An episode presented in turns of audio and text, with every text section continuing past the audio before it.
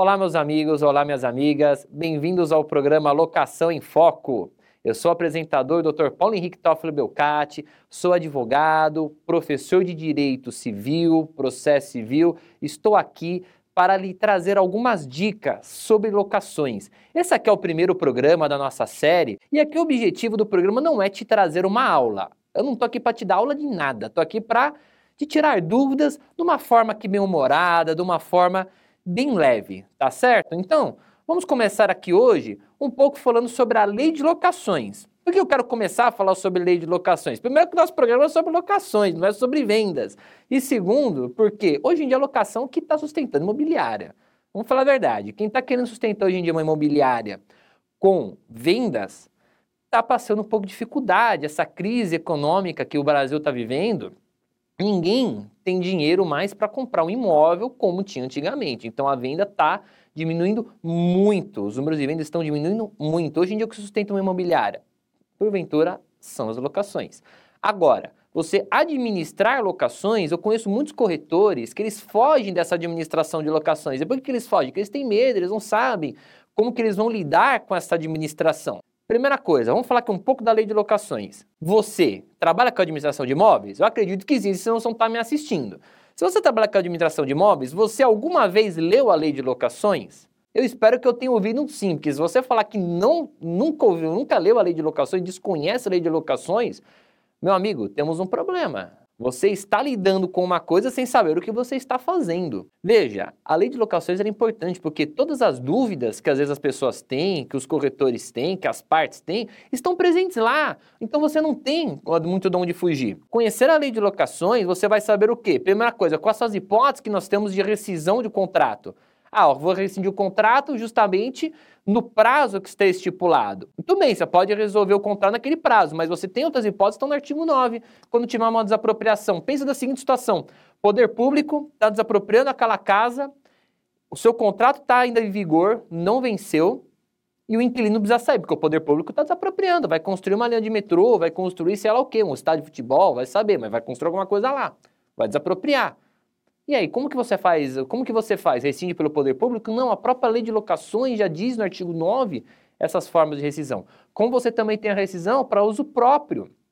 Você pode sim pedir depois que venceu o prazo do contrato, nunca dentro do prazo do contrato. Você pode, por exemplo, pedir o imóvel depois de terminado esse prazo para uso próprio. Só que isso é para uso próprio mesmo, não pode depois colocar uma outra placa de aluga-se, perfeito? Gente, algumas outras coisas que acontecem aqui também no caso da inadimplência. Por quê? As principais dúvidas são inadimplência de imóvel, segurança de contratos. O que acontece na inadimplência? O cara não pagou o aluguel. Eu, tenho, eu já posso protestar no dia seguinte? Eu tenho que esperar um mês, dois meses, três meses para fazer o protesto? Veja, primeira coisa, Protestar uma dívida, hoje em dia, não é mais usualmente uma coisa praticável. Ah, as pessoas adoram fazer protesto, mas pensa comigo. Se eu protesto o inquilino, como que depois ele vai conseguir um empréstimo, vai conseguir alguma coisa para pagar a dívida dele? Não vai. Não vai. Então, protestar o inquilino acaba não sendo a melhor maneira de você resolver uma dívida. Na verdade, acho que nenhuma cobrança, o protesto é uma forma muito eficiente, porque o cara não vai conseguir mais ter nem crédito para quitar a dívida dele. Qual que é a melhor situação? Primeiro, fazer a cobrança. Legal. Quanto tempo eu tenho que fazer cobrança? Amigo, se ele venceu o contrato dele no dia 2, ele sabia que ele tinha que pagar no dia 2. Você não precisa ficar relembrando ele que ele tem que pagar. Você só dá aquele toque, tipo, e aí? Você vai pagar quando? Um, dois, três dias, uma semana, eu já acho que é suficiente. Passou isso, ação de despejo. Poxa, mas eu vou entrar com uma ação de despejo tão rápido. Eu acho interessante entrar rápido. Eu tive um processo uma vez que a proprietária ficou enrolando, porque não, não, ele vai apagar, eu já falei com ele, é bonzinho, espera um pouquinho, espera um pouquinho. Levou nesse banho-maria durante três meses. Nesses três meses, o cara já estava insolvente, já tinha tirado tudo no nome dele, já não tinha, pagar, não tinha mais pago água, luz, gás, condomínio. E o estrago estava feito. Eu demorei mais três, quatro meses para conseguir tirar ele do imóvel com ação de despejo. Quer dizer, o prejuízo dela foi de mais de sete, oito meses. Eu acho da melhor forma o seguinte: demorou um pouquinho, o cara ficou inadimplente, já notifica ele avisando que você vai entrar com ação judicial. Não resolveu? Não pensa. Entra com ação. Quanto antes você entrar com essa ação judicial, melhor é. Porque quanto antes eu entrar com uma ação judicial para cobrar o inquilino, para tirar o inquilino de lá, mais rápido eu vou ter esse dinheiro rodando. Aí o, o proprietário me pergunta, tá, mas e aí, como é que eu vou me assegurar com os valores que está inadimplente? Veja uma coisa, a locação, você tem que entender que ela é um investimento. Perfeito? Entenda que a locação é um investimento. Se você fizer uma conta do seguinte, olha, meu inquilino saiu, detonou o imóvel, estou gastando aqui mil reais para consertar o imóvel. Quanto que você já lucrou nessa locação? Suponhamos que o aluguel dele seja de mil reais também. Você ficou durante um ano a locação, você ganhou 12 mil reais, está gastando mil, você ainda tem 11 mil de lucro. Você ainda está no lucro, então a locação não te, a locação não te deu esse prejuízo. Agora, você querer ver o que é um prejuízo de locação é você demorar para tirar o cara de imóvel, porque quanto mais tempo ele ficar de imóvel inadimplente, mais tempo que você não recebe dinheiro, é mais tempo que o condomínio você vai ter que pagar do seu bolso. Isso é um prejuízo grave. Então, a gente coloca um parênteses aqui. Qual é o maior prejuízo em uma locação?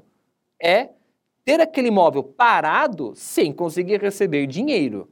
Esse sim é o maior prejuízo. Os proprietários, às vezes, muitas vezes, eles são preocupados com a pintura, com uma rachadorazinha. Gente, isso, não que isso seja bobagem, mas isso é o menor das suas preocupações. Veja, se você está no investimento, você olha a locação como investimento, investimento ele é um risco. Se o investimento ele é um risco, você vai correr riscos. Não tem como. Se você quer correr riscos, então vamos pensar qual o menor dos riscos que eu quero ter. Eu quero ter o risco de é, ele ficar inadimplente muito mais tempo e a dívida dele ficar alta e eu ficar sem receber, ou das vezes eu tenho que botar a mão no bolso, mil, dois mil reais para dar uma arrumadinha, dar um tapa no imóvel. Até porque, quando entra o próximo inquilino, que é a primeira coisa que ele vai fazer? Ele vai dar uma arrumada no imóvel, vai pintar. Então, algumas coisas também são um pouco é, chatas que os proprietários fazem e, e não condizem com o risco do comércio. Outra dúvida que às vezes algumas pessoas me trazem sobre a locação sem garantia. Nós vamos ter um programa próprio, para falar sobre isso, não percam, tá?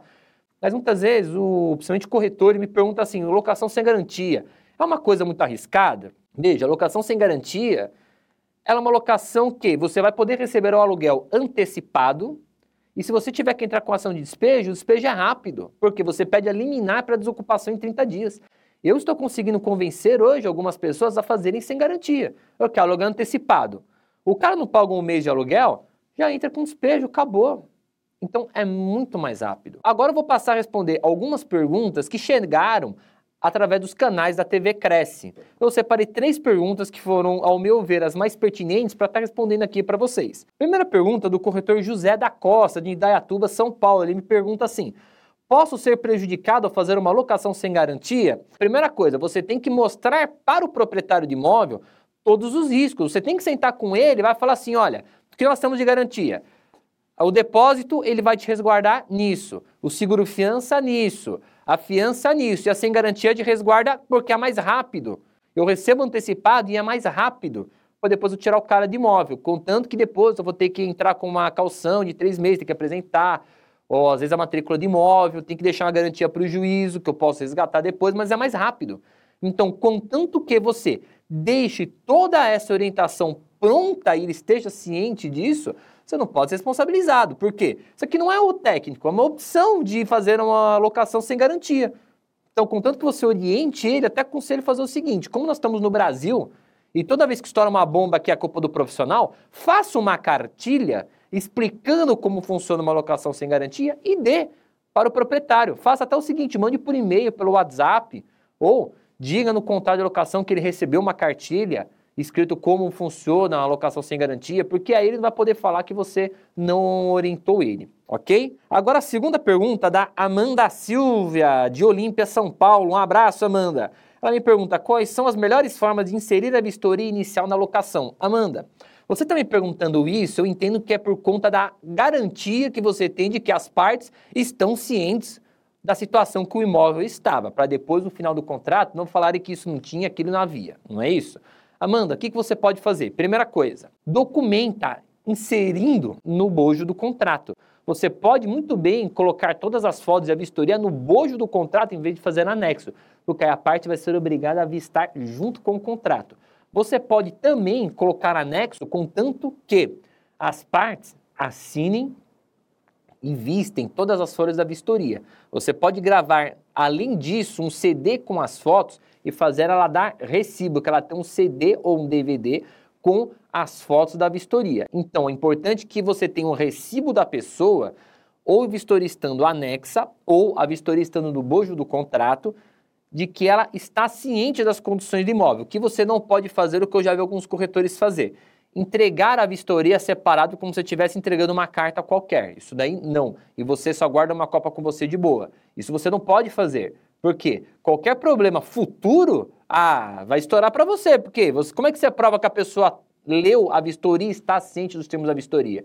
E outra coisa, quando chega isso no judiciário, dá problema. Por quê? Prova que o inquilino estava ciente da vistoria. Você não tem essa prova. Como você vai fazer essa prova? Justamente fazendo ela assinar as vias da vistoria do contrato. Precisa reconhecer firma? Não necessariamente. Você já tem a firma reconhecida do contrato, não tem? Segura. A firma da vistoria, você não precisa reconhecer, porque ela já está idêntica à firma do contrato. Se porventura lá na frente você precisar fazer alguma coisa, aí você manda reconhecer firma, ok? Tem a terceira e última pergunta aqui, pelo Manuel Torres. Como funciona o direito de preferência na venda do imóvel locado? Cara, boa pergunta. Isso daqui muita gente me pergunta. Por quê? Dar-se uma sensação que o direito de preferência é: eu vou avisar para o inquilino, olha, estou vendendo o seu imóvel, você quer comprar? Não, não quero comprar. Então, beleza, começa a disparar propostas até que chega alguém e fala pronto, vendi para essa pessoa. Não é assim, porque o inquilino ele tem que estar tá sabendo de cada proposta que você tiver na mão. Ele não tem que saber só que você vai vender. Você vai avisar, olha, vou vender o imóvel, tá? Independente do que for. Você não precisa avisar, olha, vou vender, quer comprar? Estou vendendo imóvel, você quer comprar? Independentemente se ele dá um ok ou não. Deu ok ou não deu? Beleza, você começa a pegar propostas, começa a divulgar. Cada proposta que chegar, chegou um cara que falou assim, olha, eu dou uma proposta aqui de 200 mil em dinheiro e 200 mil em financiamento bancário, 400 mil no seu imóvel. Você tem que passar para ele, fala, inquilino, você cobra essa proposta ou faz igual? A preferência é sua de fazer uma coisa igual ou superior. Se você não cobrir, é dele. Tá, a proposta do, dele foi recusada. Tem outra. Eu tenho que passar para o inquilino? Também. Cada uma proposta que você tiver, você tem que passar para o inquilino para saber se ele vai ficar com o imóvel ou não. A preferência é sempre do inquilino. Então, você dar o direito de preferência não é falar, olha, estou vendendo, você é o primeiro que está sabendo, tá? Não. Eu tenho propostas. É essa proposta que você quer? É assim que você vai exercer o direito de preferência. Pessoal, estamos encerrando o programa Locação em Foco. Espero que você tenha gostado. Obrigado pela audiência. Fiquem, acompanhem os próximos episódios. Vamos falar aqui de locações sem garantia, um programa só sobre isso, sobre gatilhos mentais e vários outros assuntos que vão com certeza fazer você aumentar os seus ganhos. Obrigado a todos e até a próxima.